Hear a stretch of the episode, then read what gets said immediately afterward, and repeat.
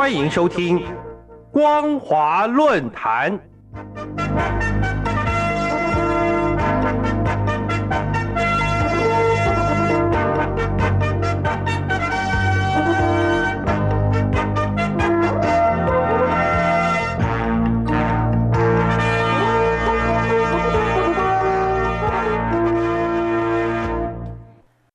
各位听众朋友，大家好，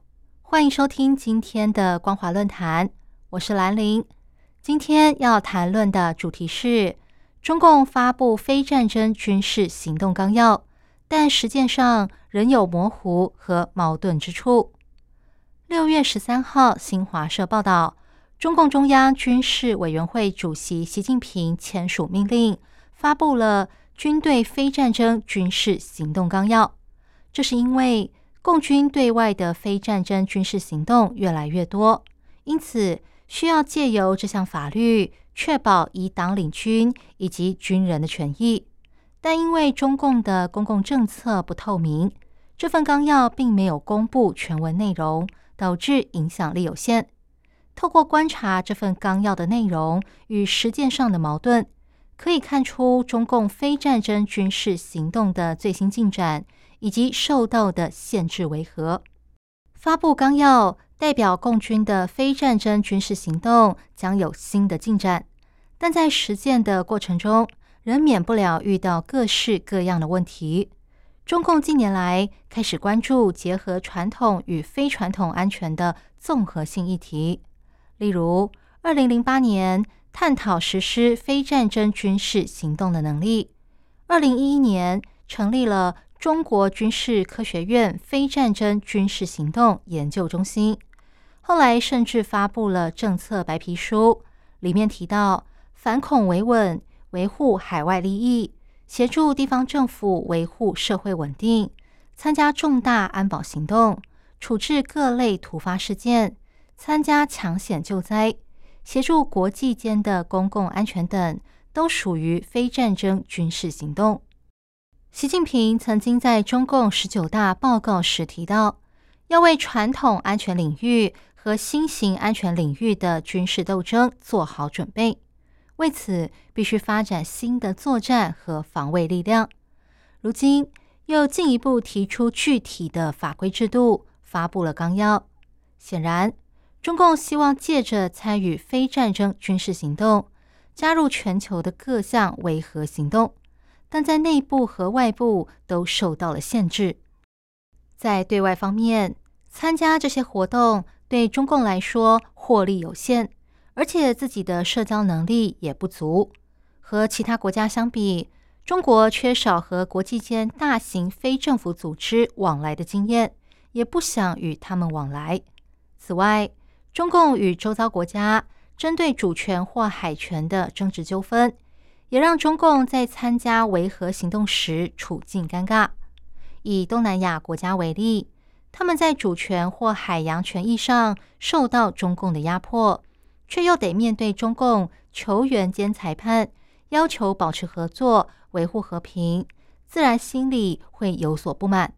对中共来说，也是一个棘手的问题。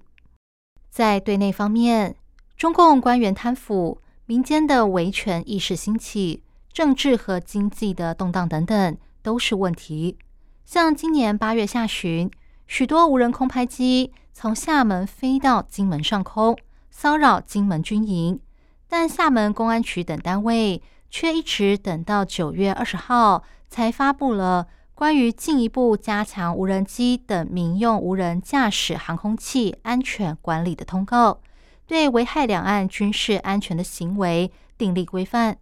可见中共的非战争军事行动，除了会受到内部的意识形态影响之外，在维安监管方面，也经常出现管理不周或是无人管理的问题。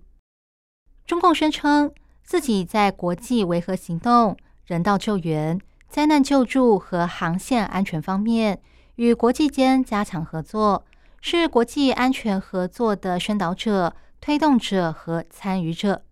但事实上，中共参与这些活动多半是基于利益和现实考量。这点可以从联合国维和网站看出。根据该网站截至今年四月底的统计，中共在维和行动上共派遣专家、军警、参谋共两千两百四十三人，在国际间排名第十，远低于排名第一、共派遣了六千六百九十三人的孟加拉，和中国的广大人口以及共军的人数也不成比例。再来，以国际间合作打击海盗为例。中共出动的人数和他在进行联合军事演习时展现的规模也相差很多，显示中共在国际合作维和这方面根本没有尽力。中共的非战争军事行动，除了显示共军的多样化应用以及对外重申政策之外，也有政治战略上的考量。前面提到的发布纲要。是为了替习近平连任中共中央总书记做准备，但在实践上难免产生矛盾与冲突，要如何化解，有待后续观察。以上是今天的光华论坛，今天探讨的主题是中共发布非战争军事行动纲要，但在实践上仍有模糊和矛盾之处。我是兰陵。感谢您的收听，我们下次再会。